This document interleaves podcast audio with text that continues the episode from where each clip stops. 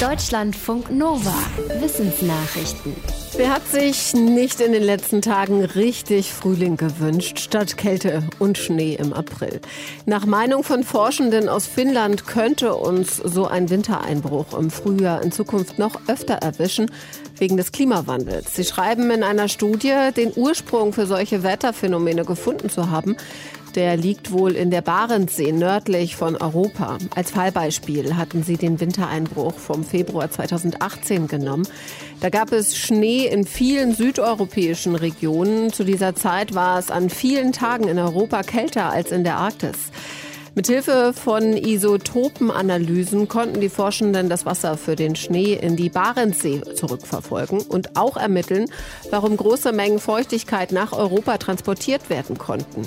Der Studie zufolge sorgt weniger Eis auf dem Meer dafür, dass in der Barentssee mehr Meerwasser verdunstet. So entsteht der Rohstoff für Wintereinbrüche im Frühjahr. Und das Wetterphänomen hängt aus Sicht der Forschenden direkt mit dem Klimawandel zusammen. Die Welt braucht dringend neue Antibiotika gegen Bakterien, gegen die vorhandene Mittel wirkungslos sind. Allerdings aus Sicht der Weltgesundheitsorganisation wird es diese neuen Antibiotika nicht so bald geben. Keines der Mittel in der Entwicklung helfe gegen die gefährlichsten Bakterien der Welt. Die WHO geht in ihrem Jahresbericht davon aus, dass sie kaum besser wirken werden als die bekannten Antibiotika, auch weil sich die resistenten Keime wohl an die neuen Mittel schnell anpassen werden. Die WHO hält neue Therapieformen für vielversprechender, zum Beispiel Methoden, bei denen Viren auf Bakterien losgelassen werden oder das Immunsystem des Menschen als Ganzes verbessert werden soll. Allerdings werden solche Mittel abseits des großen Pharmageschäfts entwickelt, weil sich Unternehmen zu wenig Einnahmen versprechen. Flugsaurier der Gattung Alanka waren die größten Tiere, die sich jemals in die Lüfte erhoben haben. Sie hatten eine Flügelspanne von bis zu zwölf Metern, einen sehr langen spitzen Schnabel und einen Hals so lang wie eine heutige Giraffe. Wie konnten sie damit eigentlich fliegen, hat sich ein britisches Forschungsteam gefragt. Im Fachjournal eScience schreibt das Team, dass die Halswirbel der Alanka-Flugsaurier anders aussehen als bei jedem anderen bekannten Tier. Die Knochen sehen im Querschnitt aus wie ein Rad. In der Mitte verläuft der Nervenkanal. Und von dort aus laufen Knochenstrukturen wie Speichen nach außen und spiralförmig den Hals entlang. Dieser Aufbau ist leicht und gleichzeitig stabil. Er macht laut den Forschenden aus den Flugsauriern so effiziente Flieger. Sie konnten sogar schwere Beute im Schnabel tragen, ohne sich den Hals zu brechen.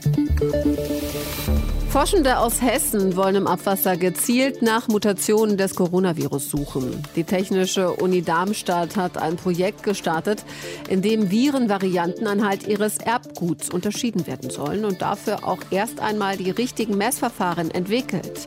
Untersucht wird dabei das Abwasser im Ruhrgebiet. In vielen Städten der Welt wird zwar schon Abwasser auf Coronaviren untersucht.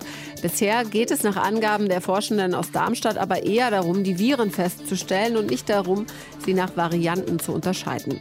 Allerdings sind die Ziele der beiden Methoden ähnlich. Es soll anhand von Abwasseranalysen besser vorhergesagt werden können, wie sich das Coronavirus innerhalb der nächsten Monate und Jahre ausbreitet.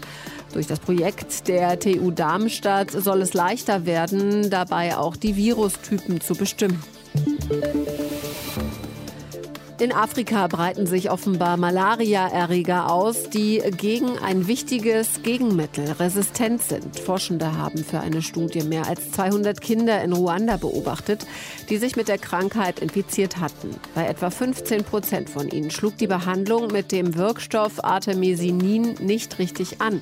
Nach drei Tagen waren bei ihnen immer noch Erreger nachweisbar. Normalerweise ist das die Zeit, in der die Parasiten hinter der Malaria-Erkrankung durch das Medikament abgetötet werden.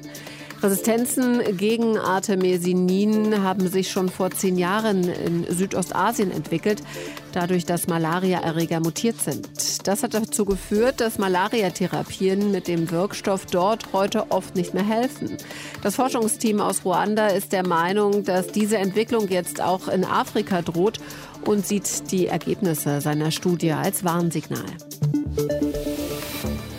Instagram ohne Likes. Das klingt für viele wahrscheinlich irgendwie sinnlos. Trotzdem experimentiert die Firma schon länger damit.